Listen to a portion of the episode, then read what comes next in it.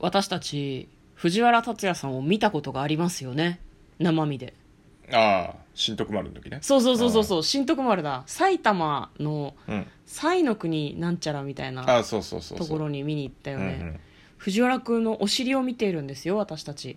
あそうでしたっけそれはあんまり覚えてないですねえ結構衝撃的だった気がしますけどね、なんかね行水をするシーンがああはあ舞台上であってねうん急に脱いだのでちょっとびっくりしたとあれあの蜷川さんの演出でしたね演出のやつだったじゃないうんオープニングがすごかったねオープニングとエンディングがねあの一緒なんだけどそういいいよねわかる あれ言っていい何あでもでもでもでも言わない方が言わない方がいい言わない方がいい絶対言わない方がいい言わ言わない方がよくないオープニングすごい好きエンディングも好き、ううんんなんかそのあんまり私たち批評家ではないのでなんか詳しいことはわからないけれどもなんかこう全体的なこう不穏な空気とかもすごく良かったね、ああそうね割と固づ唾を飲んうんでうん見てしまったんですけど、まあ、新徳丸で藤原くんのお尻を私たちは見ましたはいこんばんは嫁で向すこうですトレーラードライビングはい始まりましたトレーラードライビングこの番組は映画の予告編を見た嫁と婿の夫婦が内容を妄想していろいろお話ししていく番組となっております運転中にお送りしているので安全運転でお願いしますはい今日もトレドラサブスタジオの方からお送りしておりますはい。映画の妄想をしていくラジオとなっております。今日妄想する映画はこちらです。うずが森団地の眠れない子たち、2021年4月2日公開137分の作品となっております。こちらがですね、実は舞台ですね、2019年の秋に上演された同名の舞台をスクリーン上映したものとなっているそうです。はい予告編の方を復習して内容の方妄想していきたいと思いますまず藤原竜也さんが演じる狭山哲司でいいのかな、うんうんという男の子なんかガキ大将みたいな感じちょっといじめっ子の気質もあるのかもしれないですね、なんかみんなを牛耳っているんだけどそこにいとこの、まあ、鈴木亮平さんが演じる田口という少年がやってきます最初ちょっといじめてるのかなっていう感じもあるんだけどでもなんか仲良くしてる様子もあったりするでなんか藤原君がお前のこと俺は本当は守ってたんだよとか本当に強いやつはキングは本当に弱いやつはいじめねえんだよとかうんうんなんかそんなことを言ってるシーンもあったので果たして引っ越してきたいとこをいじめていたのかそれともいじめていると見せかけて何かから守っていたのかっていうのはちょっとわからないで藤原君はなんかお母さんとの関係性があんまり良くないみたいですね、はいはいなんかおお母さんにちょっとその折檻されてるような様子があったりとかあと怖いおじさんにすごい怒られてるようなシーンがあったりとかそのおじさんが、まあ、お父さんなのかそれともその辺のおじさんなのかっていうのはちょっとわからないんだけど、なんとなく予告編の後半はなんかこう顔面から液を飛ばしなが らなんとなくこううわーってなってるシーンが続いていっていて。はいまあ、いつもの藤原君そうっすねなんか藤原君のこう演技でよく見るやつというふうに思ったんですけどなんか他の役者さんも割とそのでも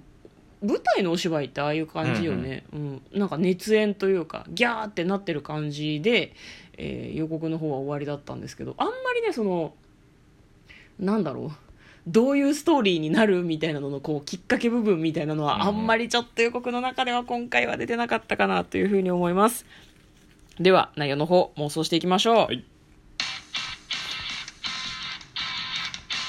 トレーラードライビングはい、はい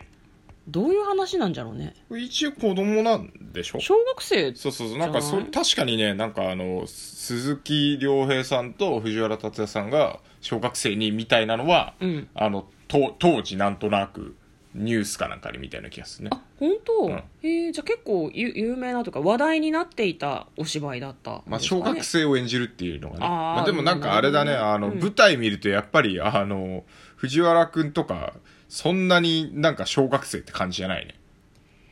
いやまあでもえそ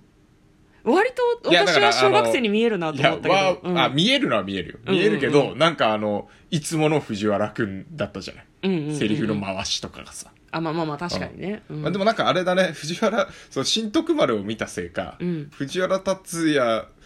君をなんかこう上からグッとこう押さえつけてる母親の存在みたいなのを見ると、あーうんなんか、あ、これぞ藤原竜也みたいな。 あとなんかこう、ちょっとパンツになっちゃってさ、そうねあの、虐げられてるのとか、あ、カイジで見たなみたいなさ。なんか過去に見た作品がよぎるようになってしまうよね、ああ彼は怪事だからねみたいな違うんだけどね、なんかもうあれだよね。あ、いろんな世界線で藤原竜也いつもこういう感じなんだなっていう。まあ確かにそうだね、なんか藤原君は割とこう虐げられて輝くみたいなところあるよね、うん虐げられて限界限界追い込まれてねそう追い込まれそうそうそうるそとうなんか輝くみたいな感じがすごいするよねあんまり追い込まれてない役はあんまり想像ででききな。ないいできないわか。るうんあの、えっ、と、もうあの、サブキャラとして出てたさ、うんうんうんあの、ルローニケンシンの獅子王誠でさえ、はいはいはい、はい、あれは追い込まれた後の姿だからね。そうだねもう狂っちゃってる人だから。え何追い込まれ俳優ってこ追いと込まれ俳優だよね。追い込まれが似合う俳優ってこと似合かう俳優別に多分それ以外もできるだろうけど、せっかくなら追い込まれてほしいって思うのかな、そうね。うん、そんな追い込まれてなかったのってあれかな精霊の森人の、あの、帝やってたじゃない、確か。あれもでも結構時々追い込むそうだからもうすでにちょっと頭狂ってる人ですそうそうそうそうじゃあ分かんない実は狂ってないのかもしれないけど藤原竜也が演じることによってもうおかしくなってるんだなこの人っていう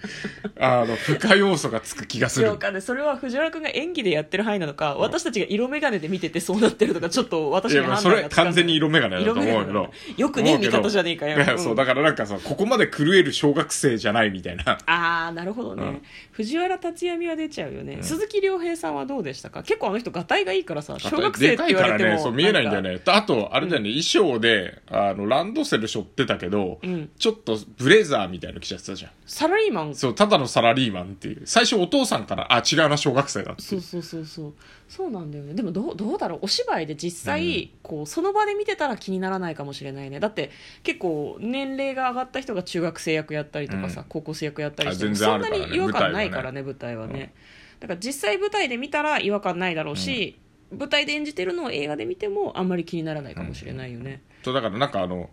あれじゃん、予告編はさ、その、んストーリーっていうか導入の部分がないまんまいきなりこう見せられてるからさ。うん、うんうんうん確かにうん結末はどうなるんだろうねこれ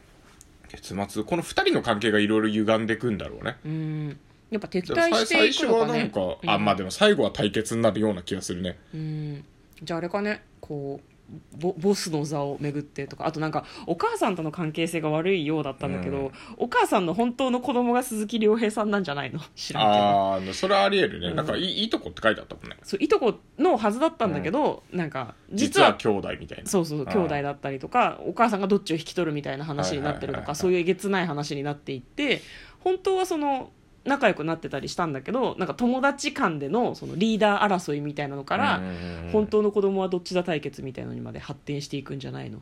ドロドロした感じなるほでど、、なるほど。うん、最終的には殴り合って「お前強いな」みたいな感じいや、そんにな爽やかな終わり方しないでしょ。小学生だよだっうてん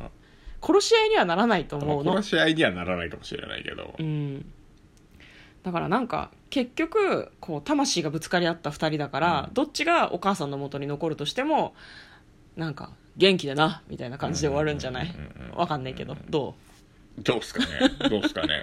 安直ですかでもうなんかやっぱダブル主演だからさ、うんラストシーンはなんか片方一人立ってるっていうよりは二人が舞台にいるかなっていう気がするよねうん一人の後ろ姿でもう一人は前を向いてるとかなんかちょっと場所が違うんだけど、うん二人とも同じ舞台の上に立ってるフェードアウトとかがいいな、ああなるほどねうん、それぞれもう暮らしてる場所は違うんだけど、うん舞台の上には二人とも立ってるみたどいうなだろうねあとはあれかどっちだろうねなんかラストシーンイメージはこの感じだと夕日かなっていう気がするけどあ夕日がいいですね夕日がいいです、朝日じゃないよね多分ね朝日じゃないですね、うん子供だから、うん夕日もうお家帰る時間だよってああなるほどね、終わりですっていう感んんんじじゃないですかね、うん、渦ヶ森団地の眠れない子たち他の子供も絡んでくる気がするけどうんねいや絡むでしょうねいっぱい出てきちゃうもんね、うんその子たちの個々の何かこう問題みたいなのもこう劇の中でねきっと取り出さされていくんだろうなとは思います、いいですかもうあはい大丈夫ですはい、じゃあすいません簡単にストーリーを読みます同じ団地に住む小学生の佐山哲司と田口圭一郎は低学年で圭一郎が団地に越してきて以来の親友だあ親友なんだそんな2人がある事件をきっかけに対立し次第に団地の王座をかけた争いへと発展してしまうおー団地の王王座座おーなるほどねわかりましたキングね、うんキングを争う物語ということですね、まあ、それが「うずが森団地の眠れない子たち」という作品だそうです楽しみです嫁と向こうのトレーラードライビングまったねー